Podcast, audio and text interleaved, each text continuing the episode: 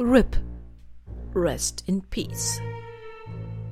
Heute George Ernest Thompson Idelgi. Aus der Reihe Wahre Verbrechen der Vergangenheit. True Crime History. Erkennungsmusik Stephen Ross, Hamilton, New Zealand.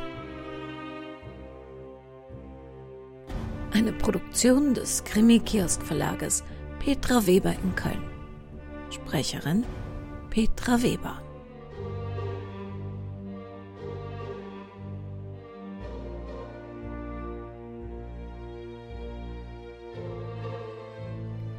Im Anschluss an diese Geschichte werden wir um Ihre Ermittlungshilfe bitten.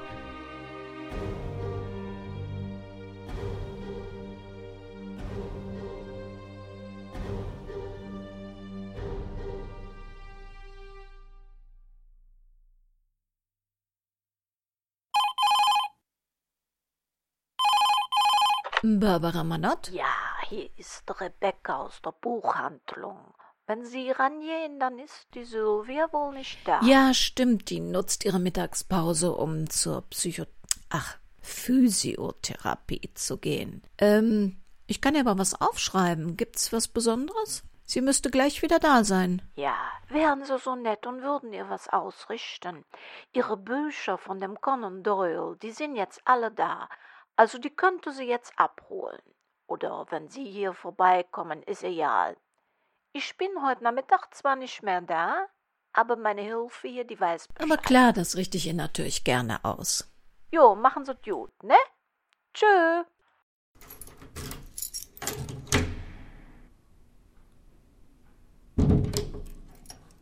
Was machen Sie an meinem Schreibtisch?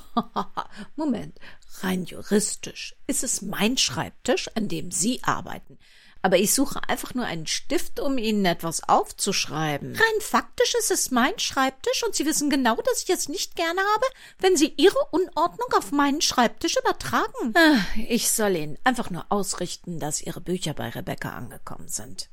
Und nehme zur Kenntnis, dass Sie sich statt mit True Crime wieder mit fiktiven Verbrechen beschäftigen. Wie kommen Sie darauf? Ja, die hohe Kunst der Deduktion. Sie haben sich Bücher von Arthur Conan Doyle kommen lassen. Und das soll hohe Kunst der Deduktion sein? Ja, ich gebe zu, ein bisschen einfach.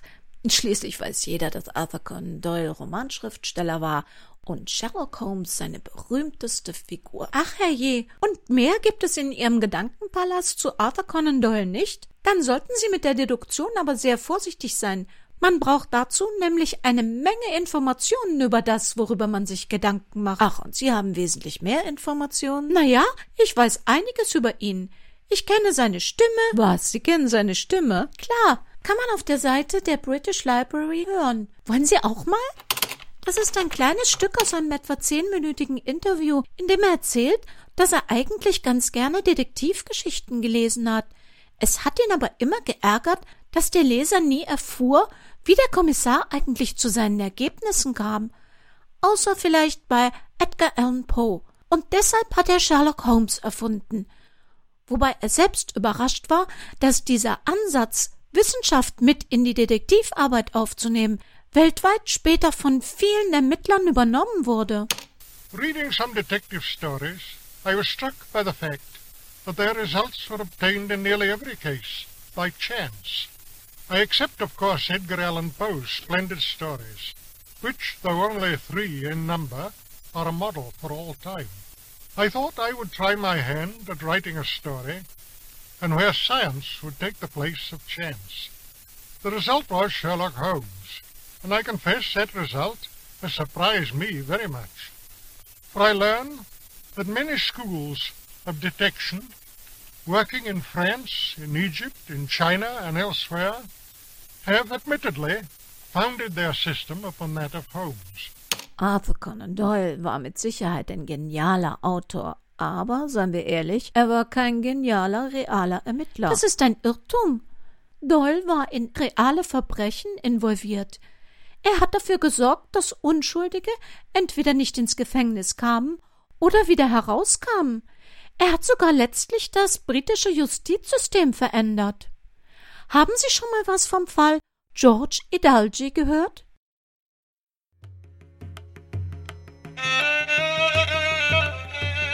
In der nachfolgenden Geschichte gibt es weder Mord noch Totschlag, und doch hat sie das Leben einiger Menschen nachhaltig zerstört. Unsere Geschichte beginnt in Bombay. Wir befinden uns im Jahr 1841.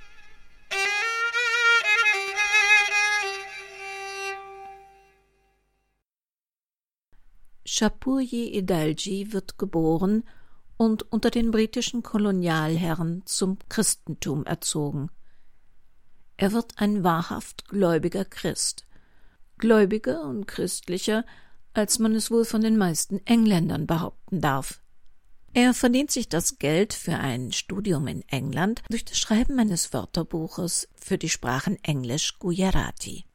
In England scheint das Glück auf ihn zu warten. 1873 heiratete er 32-jährig die ein Jahr jüngere Charlotte Stoneham, eine gebürtige Schottin und Tochter eines Pfarrers. Zur Hochzeit erhält er eine Stelle als Reverend in der Kirchengemeinde von St. Marks, einer Kirche in dem kleinen Ort Great Worley.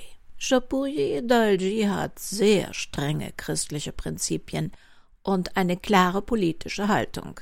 Da kommt also ein ehemaliger Hindu mit brauner Haut aus einem von Großbritannien besetzten Kolonialgebiet und erzählt in einem kleinen Örtchen in Staffordshire den Menschen, was laut christlichem Glauben richtig oder falsch zu sein hat.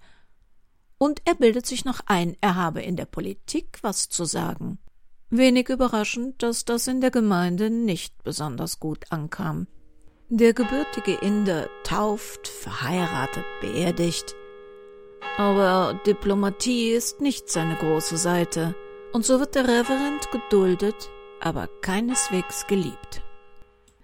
Chapurji und seiner Frau Charlotte werden drei Kinder geschenkt, die überleben. Der älteste, 1876 geboren, ist George Ernest Thompson. Danach 1881 kommt sein Bruder Edward Horace zur Welt und 1882 wird die kleine Schwester Evelyn Maud geboren. Die Dorfgemeinde sieht den ausländischen Pfarrer weiterhin mit Argwohn. Diese dunkle Hautfarbe, die passt so gar nicht in die gute alte englische Landschaft. Und dieser Idelgi, oh Gott, der gibt sich so gar nicht still, wie sie sich das von einem Reverend gewünscht hätten. Nach Ansicht der meisten im Ort entweiht ein Asiat als Priester, und er ist immerhin der erste und einzige in Großbritannien, das christliche Amt erheblich.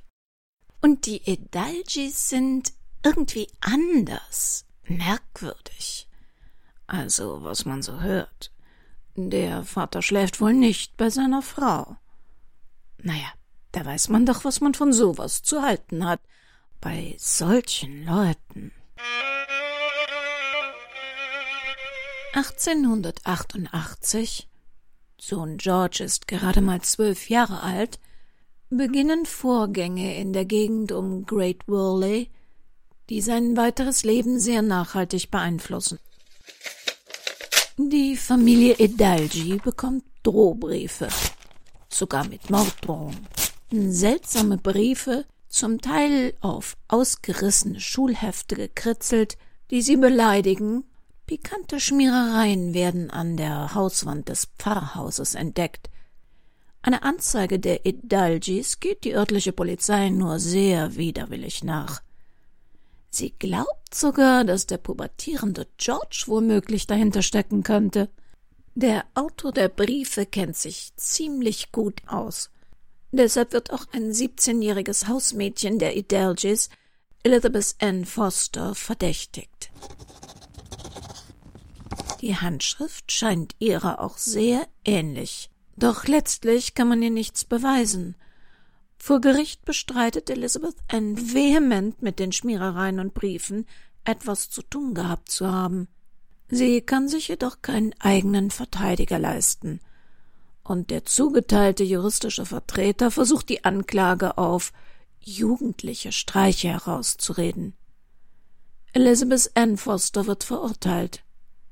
Sie muss sich fortan von den Idergis fernhalten. Fünf Jahre lang gibt es keine weiteren Briefe.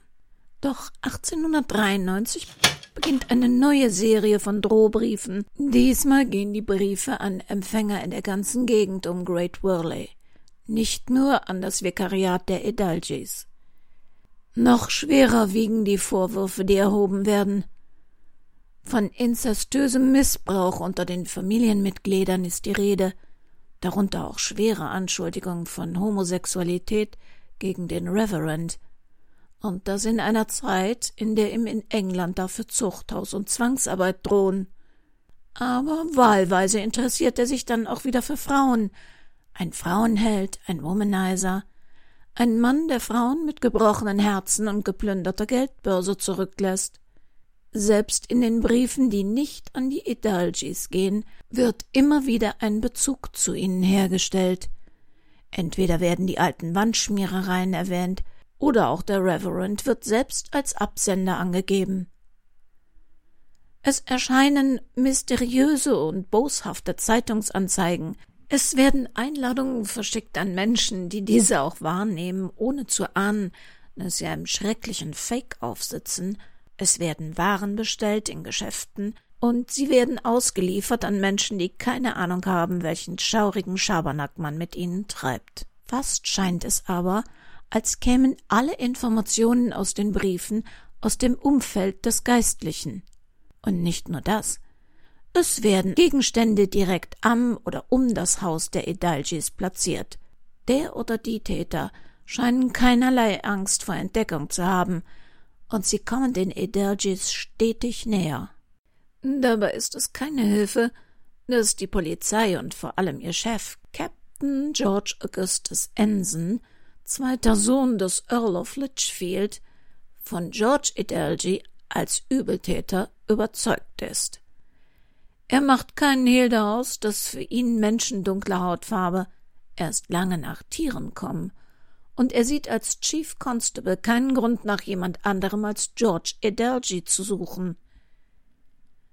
Inzwischen erlaubt der Verfasser der Briefe sich immer üblere Späße,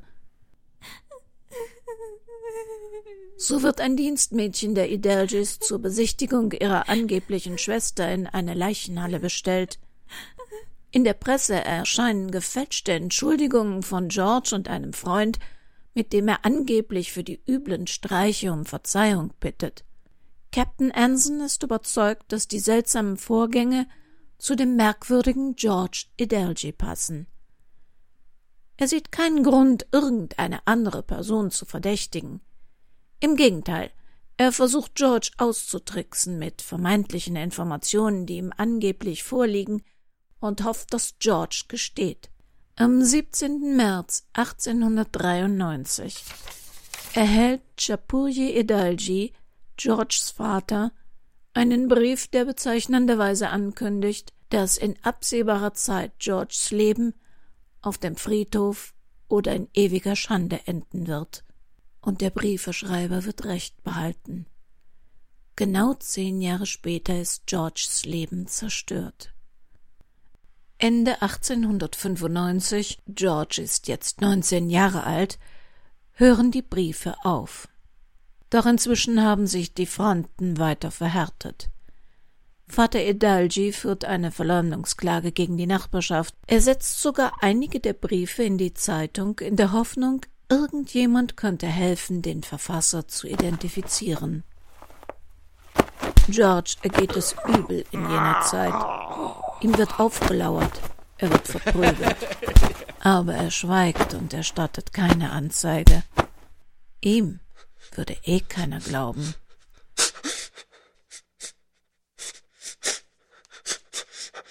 Inzwischen studiert er in Birmingham englisches Recht. Und das mit Erfolg. Er gewinnt Preise und Auszeichnungen für seine exzellenten Studienarbeiten. Es scheint ein bisschen Frieden in die Familie einzukehren. Noch wohnt er zu Hause im Pfarrhaus und fährt täglich mit der Eisenbahn zur Universität. Das inspiriert ihn zu einem Buch, Railway Law for the Man in the Train, das 1901 veröffentlicht wird. Es ist ein Führer für Bahnreisende. George ist, abgesehen von seiner nicht zu verleugnenden ethnischen Herkunft, ein eher unauffälliger, schüchterner junger Mann, der nicht trinkt oder raucht, fleißig alles an Studienpreisen erringt, was in seinem Fachgebiet erreicht werden kann. Vor ihm scheint eine Karriere als Solicitor zu liegen, in England ein beratender Anwalt mit Notariatsaufgaben. Ein Affront aus Sicht der Polizei in seinem Heimatort, der indische Bock, der sich anschickt, englischer Gärtner zu werden. Acht Jahre lang scheint es, als habe sich der Hass gegen die Edalgis und insbesondere gegen George ganz langsam gelegt. Bis zum Jahr 1903. Am 2. Februar 1903 beginnt eine widerliche Verbrechensreihe, die in der Gemeinde Empörung, aber auch Angst verbreitet.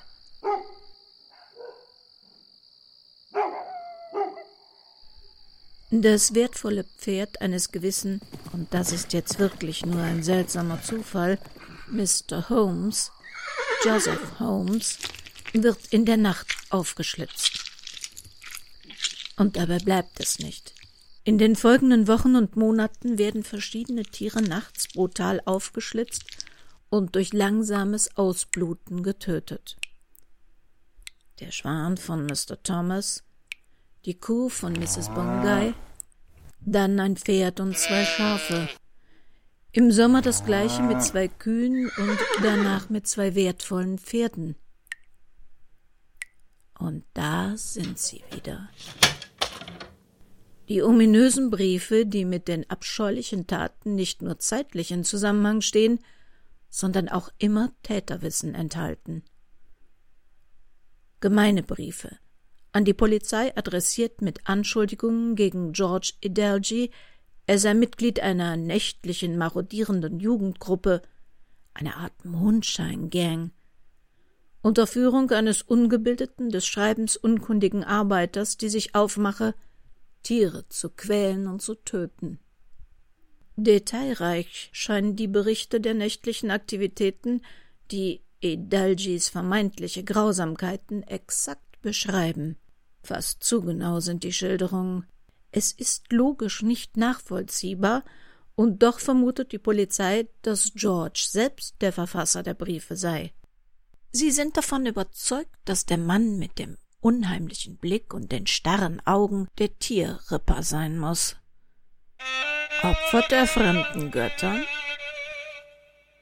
Pflegt er heidnische, blutige Rituale einer fremden Kultur? Zuzutrauen ist es ihm schon aus Sicht der Dorfbewohner. Ha, was besagte schon, dass so ein wilder, getaufter Christ ist? Hindu bleibt Hindu, ein Heide, dem man alles zutrauen kann. Ein Gutachten attestiert der Polizei, die Handschrift sei die von Edalji. Die Frage, ob es Sinn macht, Taten zu leugnen, wenn man sich gleichzeitig selbst schriftlich anonym anzeigt, diese Frage stellt sich niemand. George Idelgi merkt, dass er auf die Ermittlungen der Polizei nicht hoffen darf und gibt eine Anzeige auf, dass er eine Belohnung an denjenigen zahlt, der zur Aufklärung der nächtlichen Taten beiträgt. Er schlägt sogar eine Suche mit Bluthunden vor. Doch was immer er auch macht, die Polizei erkennt darin nur Versuche, die Ermittlungen zu manipulieren oder zu kontrollieren. Niemand ist bereit, George Idelgi für unschuldig zu halten oder gar nach Beweisen dafür zu suchen. Und die Bevölkerung ist empört. Das widerliche Gemetzel muss endlich aufhören. Niemand ist bereit, außer George Idalgis Familie, an seine Unschuld zu glauben. Am Morgen des 18. August 1903 eskalieren die Maßnahmen der Polizei. George Augustus Anson stürmt mit einem Polizeiaufgebot von mehr als 20 Polizisten, denen einige Stunden lang nachts das Pfarrhaus beobachtet hatten, das Haus der Idalgis. Ausgerechnet in dieser Nacht wurde ein weiteres Pony aufgeschlitzt, ganz in der Nähe des verschlossenen Hauses, was angesichts der Polizisten rund um das Pfarrhaus nur schwerlich George Edalji gewesen sein kann. Hektisch sucht die Polizei nach Beweisen, die den Pfarrerssohn mit den Verbrechen an den Tieren in Verbindung bringen. Außer ein paar Rasiermessern, nicht unüblich in einem Haushalt mit Männern, und ein paar Gartengeräten finden sie nichts. Vermeintliche Blutspuren an den Messern entpuppen sich als simpler Rost. Die Polizei lässt sich von Mrs. Adelgy die Kleidung ihres Sohnes aushändigen. In der Nacht hat ein Regensturm getobt und prompt finden die Polizisten einen Mantel, der feucht wirkt. Ein Mantel?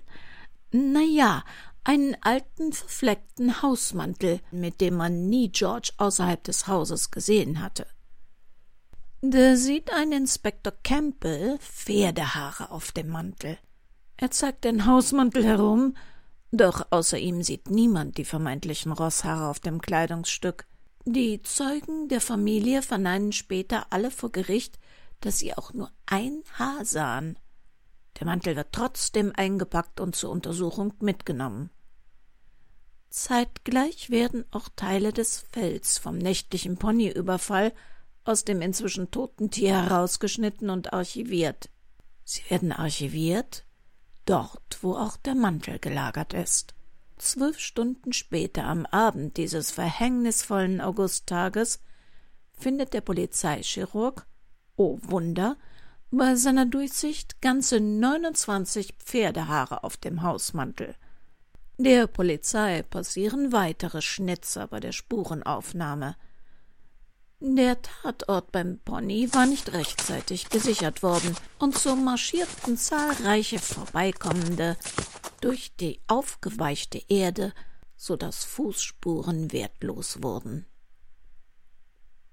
Dennoch entschließt sich die Polizei, George Idalgi, der inzwischen auf dem Weg in seine Kanzlei nach Birmingham ist, am Bahnsteig abzufangen und ihm dort mitzuteilen, dass in der Nacht wieder ein Tier aufgeschlitzt worden war und sie ihn zu einem Verhör bitten. An dieser Stelle macht George einen schweren Fehler aus polizeilicher Sicht. Statt sich bestürzt zu geben, lächelt er und steigt in den Zug nach Birmingham.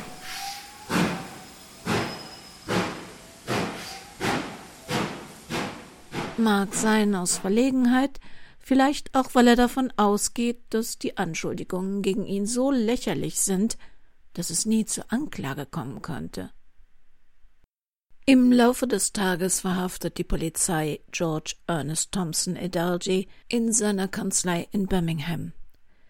Ganz nebenbei wird im Rahmen dieser Verhaftung eine Kassette mit Mandantengeldern aufgebrochen, aus der 220 Pfund verschwinden. Keine Überraschung, das Geld taucht nie wieder auf und wird von Georges Mutter erstattet. Und da macht er einen zweiten Fehler. I am not surprised. I have been expecting it for some time. Er ist nicht überrascht. Er hat seine Verhaftung erwartet. Das ist für die Polizei der Satz eines Täters. Doch es könnte genauso gut der Satz eines Mannes sein, der seit Jahren fälschlich von der Polizei beschuldigt wird. Überhaupt verhält George sich für einen Anwalt sprachlich extrem ungeschickt. And when the next horse is killed, it will not be by me. Ach, das nächste Pferd wird also nicht durch ihn getötet, aber die anderen hat er dann wohl getötet, interpretiert die Polizei den Satz.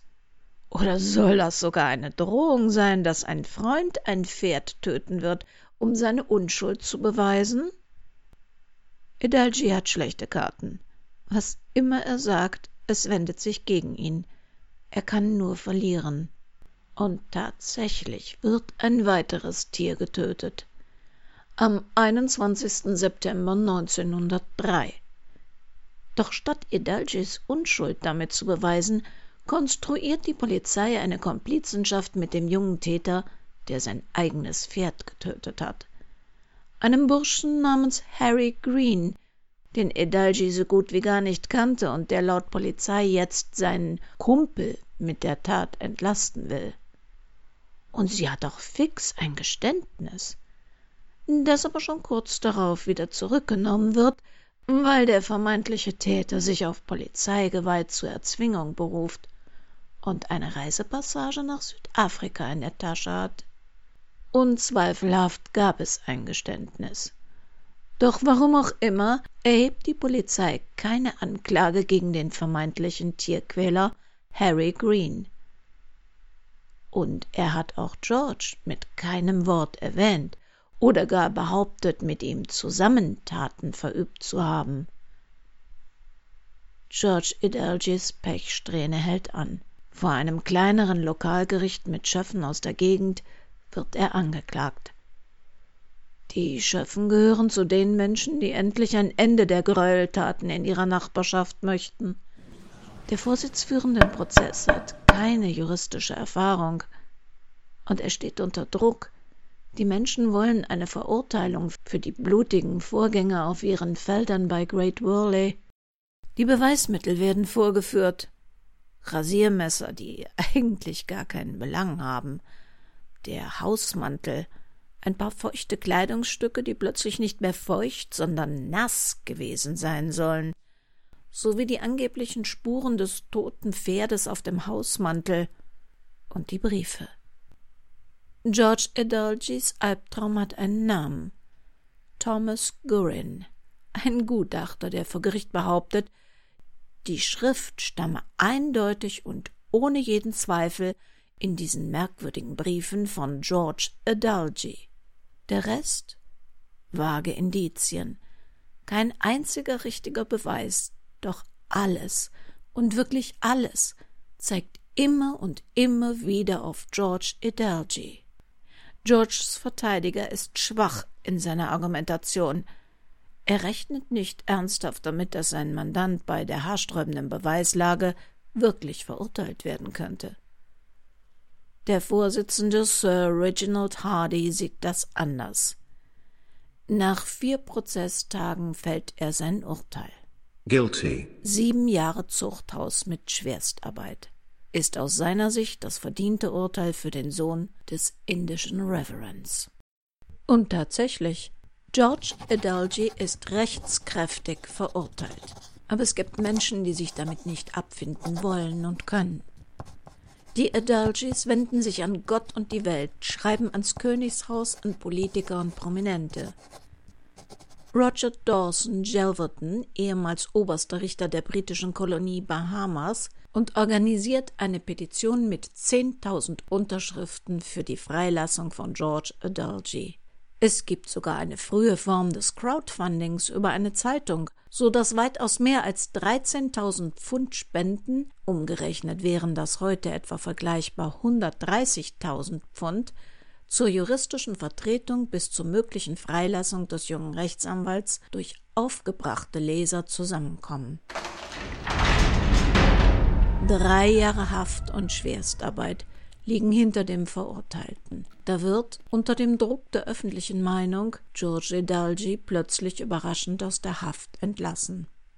Doch sein Leben ist zerstört. Er ist nach wie vor ein verurteilter Krimineller und darf als solcher nicht in seinen Beruf als Solicitor zurück. Er lebt von der Unterstützung seiner Eltern ohne Aussicht, jemals wieder als Anwalt arbeiten zu dürfen. Sommer 1906. Der 4. Juli ist für den Schriftsteller Arthur Conan Doyle ein trauriger Tag. Seine erste Ehefrau Louisa ist nach 14-jährigem Kampf gegen die Tuberkulose gestorben. In dieser traurigen Phase erreicht ihn ein Zeitungsartikel, der seine Aufmerksamkeit wegen des öffentlichen Interesses und der kontroversen Schuldauffassung erregt. Der Fall George Adalji.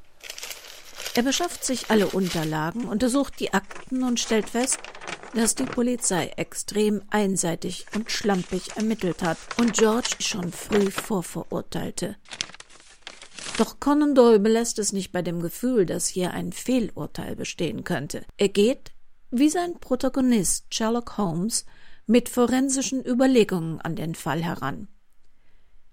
Er analysiert, dass Adalji ein tadelloser Charakter ist, der weder trinkt noch raucht. Ein intelligenter Student mit erstklassigen Zeugnissen. Es entbehrt für Doyle jeder Grundlage, dass so ein junger Mann mit den Dorfdeppen als Mondscheinbande über Land zieht und Tiere zerstückelt. Er kann auch keinerlei Motiv erkennen, weder für die Briefattacken noch für die Tierquälereien. Charakter und Motivlage sprechen gegen Idelgi als Täter. Außerdem stellt er bei den gefundenen Pferdehaaren Zusammenhänge her, die den bitteren Beigeschmack gezielter polizeilicher Manipulation in sich bergen. Doch etwas anderes macht es aus Dolls Sicht völlig unmöglich, dass der verurteilte Anwalt schuldig ist. Arthur Conan Doyle, der selbst jahrelang als Augenarzt praktizierte, trifft sich mit George und bemerkt sofort, dass dieser so kurzsichtig ist, dass er die Hand nicht vor den Augen klar erkennen kann, was ihm einen unheimlichen Blick und starre Augen beschert. Er hatte sich höchst persönlich zu den Tatorten aufgemacht und hält es, nachdem er Georges Augen von einem Spezialisten, einem renommierten Augenarzt überprüfen lässt, für unmöglich, dass ein Mann mit fast minus neun Dioptrien auf beiden Augen sich nachts in dem unwegigen Gelände über Felder und Zäune hätte orientieren können. Der junge Anwalt leidet offensichtlich an astigmatischer Myopie, eine Kurzsichtigkeit durch Hornhautverkrümmung. Conan Doyle stellt Vorher- und Nachher-Fotos zur Verfügung, die zeigen, dass mit Adalgis Sichtmöglichkeiten eine nächtliche Orientierung durch Feld und Wald unmöglich erscheint. Und nicht nur das. Nach Edalgis Inhaftierung gab es weitere Briefe und Tiertötungen, was den Schluss nahelegen muss, dass es einen anderen Täter gibt. Arthur Conan Doyle führt umfangreiche und sehr emotionale Korrespondenz mit Captain George Augustus Anson und hofft auf eine Gesinnungsänderung bei der Polizei in Great Worley. Fast täglich schreibt er ihm Briefe, auf die Anson allerdings nur wütend antwortet und die am Ende auf beiden Seiten nicht immer gentlemanlike formuliert sind. Für die Polizei ist Conan Doyle ein Möchtegern-Detektiv, der im Schatten seiner eigenen übermächtigen Literaturfigur zu Größenwahn neigt und ihre Ermittlungen grundlos in Frage stellt. Für Arthur Conan Doyle ist dagegen Edalgis Verfolgung und Verurteilung allein in extrem rassistisch motivierter Polizeiwillkür begründet. Und da sind viele seiner Zeitgenossen mit ihm einig. Es empört ihn zutiefst, dass ein junger, intelligenter Mann nicht mehr als Anwalt tätig sein darf, weil ihm Gerechtigkeit verwehrt scheint. Selbst sein Appell an Winston Churchill verhallt zunächst. Da greift der berühmte Autor zu einem Druckmittel. Er schreibt einen offenen Brief an den Daily Telegraph, der am 11. und 12. Januar 1907 tatsächlich gedruckt wird. Auf Wunsch des Autors ist der Artikel copyrightfrei und darf von jedem übernommen und veröffentlicht werden. In diesem öffentlichen Statement appelliert er an alle Leser und Verantwortlichen, dass es keinen einzigen stichhaltigen Beweis gibt, der George Ernest Thompson Adelgy mit einem der Verbrechen in Zusammenhang bringt, wegen der er verurteilt wurde, und er belegt dies in aller Ausführlichkeit, und dass er deshalb nicht nur aus der Haft zu entlassen gewesen war, sondern voll zu rehabilitieren ist. Die Zeitungen bringen den Aufruf des populären Autors, einen Monat später landet der Artikel auch in der New York Times. Dabei verhält sich Condol keineswegs diplomatisch. Er will unter allen Umständen George rehabilitieren. Und tatsächlich sind es die Unterstützer im Fall Edelji, die mit daran beteiligt sind, dass die britische Justiz eine tiefgreifende Veränderung erfährt.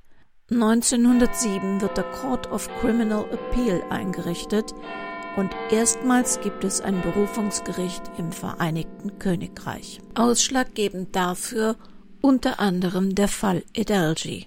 Und tatsächlich, auch George Adalji wird offiziell begnadigt und darf wieder als Solicitor arbeiten. Was wurde aus ihnen allen? Shapurji Edalji schrieb 1905 ein kleines Büchlein über den Fall seines Sohnes. Er hat, obwohl längst erblindet, bis zu seinem Tod im Mai 1918 mit seiner Frau Charlotte für George gekämpft.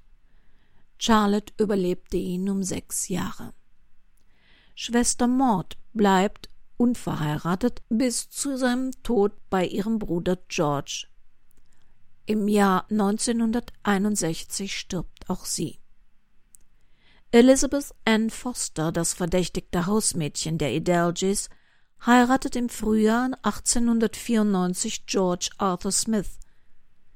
Im Jahr 1905 schwört die 35-Jährige auf ihrem Totenbett, dass sie nichts mit den Vorgängen in Great Worley zu tun gehabt hatte und bittet ihren Mann, ihren Namen reinzuwaschen. Der Schriftsachverständige Thomas Gurin, der sich so sicher war, Georges Handschrift auf den Briefen identifiziert zu haben, steht 1904 schon im Mittelpunkt eines anderen folgenschweren Justizirrtums. Wegen seiner Fehleinschätzung hatte das Verwechslungsopfer Alfons Beck fünf Jahre unschuldig im Gefängnis gesessen. Becks Leben war nach seiner Freilassung zerstört. Captain George Augustus Anson arbeitete bis zu seiner Pensionierung 1929 weiter in seiner Position bei der Polizei und erhält für seine Arbeit zahlreiche Auszeichnungen. 1937 wird er sogar von der Coronations Honors List zum Ritter geschlagen. Er stirbt 90-jährig 1947 im englischen Ort Bath. Arthur Conan Doyles Popularität ist bis heute ungebrochen. Nach wie vor sind die Menschen von seinem Protagonisten fasziniert. Sherlock Holmes hat ihm zur Unsterblichkeit verholfen. Und doch wissen nur die wenigsten seiner Leser, dass Arthur Conan Doyle sich auch für Gerechtigkeit bei realen Verbrechen eingesetzt hat. Bis zu seinem Tod im Jahr 1930 verband ihn eine erbitterte Feindschaft mit Captain George Augustus Anson. 1907 verlässt George die Gegend um Great Worley für immer, um mit seiner Schwester Maud zusammen nach London zu ziehen und dort als Solicitor zu arbeiten. Seine Mandanten sind durchaus spektakulär. Es sind zum Teil bekannte Londoner Unterweltgrößen, wie zum Beispiel einige Mitglieder der Sabini Horse Course Gang. Er und Conan Doyle halten Kontakt und George ist sogar Gast bei Doyles zweiter Hochzeit mit Jean Lackey. George selbst hat nie geheiratet und stirbt mit 77 Jahren, wie sein Vater, völlig erblindet am 17. Juni 1953. Sein Grab und das seiner Schwester liegen beieinander.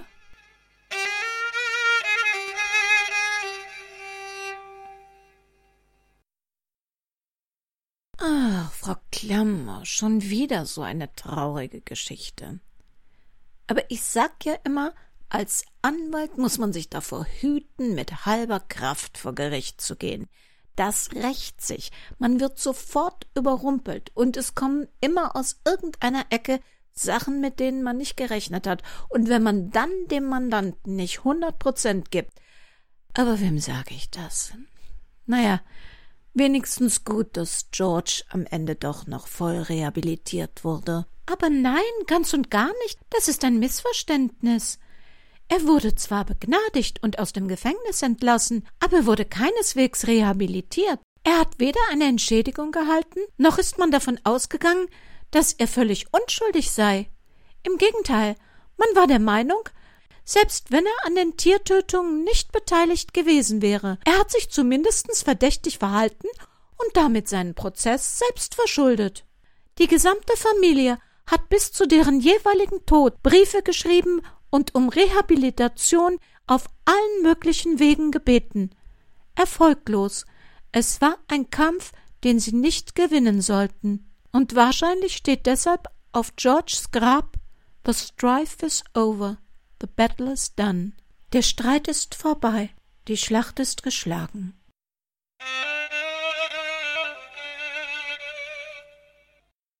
Das war die Zusammenfassung einer sehr komplexen und komplizierten Geschichte auf ganz vielen Ebenen. Und jetzt verrate ich Ihnen was. Wir haben Ihnen eine ganze Menge verschwiegen. Wir haben Ihnen zum Beispiel nicht erzählt, mit wem George seine Nächte verbracht hat. Wir haben Ihnen auch nicht erzählt. Ah, nein, das werde ich Ihnen jetzt auch weiterhin nicht verraten. Bei der Recherche zu diesem Fall haben wir ein paar Spuren und ein paar Dinge entdeckt, denen man bisher noch nicht nachgegangen ist und die uns ermuntern, an diesem Fall dran zu bleiben, bis wir einige der Geheimnisse und einige der Unstimmigkeiten in der ganzen Sache weiter aufgedeckt haben. Bisher wird der Krimi-Kiosk-Podcast von großzügigen Hörern, die uns zum Teil seit Jahren schon unterstützen, finanziert. Wenn wir aber jetzt in die Welt von Great Whirly tiefer und weiter eintauchen möchten, dann wird das nicht ohne zusätzliche Kosten gehen. Wir müssen Kopien von Beweismitteln bezahlen, Bibliotheksgebühren, Abos für historische Datenbanken und, ja, das ziehen wir unter Umständen auch in Betracht, spezielle Gutachten. Wir haben deshalb die Soko Holmes gegründet. Wenn Sie Ihren Namen für immer mit unserer Ermittlung verknüpfen möchten und mit uns zusammen herausfinden möchten, ob dem Fall Edalji noch ein paar Erkenntnisse hinzugefügt werden können, vielleicht sogar der wahre Täter ermittelt werden kann, dann können Sie mit einem ganz kleinen Beitrag, der uns hilft, die daraus entstehenden Kosten zu decken, zur Soko Holmes gehören. Ab sofort veröffentlichen wir natürlich nur, wenn Sie das möchten und damit einverstanden sind, die Namen derer, die uns eine solche Recherche ermöglichen, auf unserer Webseite. Das Ganze ist ein Wahnsinnsaufwand und zeitlich nicht mal eben gemacht. Und ich will auch nicht verhehlen, dass wir daran grandios scheitern können, weil sich schon viele sehr kluge Köpfe daran versucht haben. Jeder Euro zählt, denn ein Euro ist schon die Gebühr für eine Bibliothekskopie.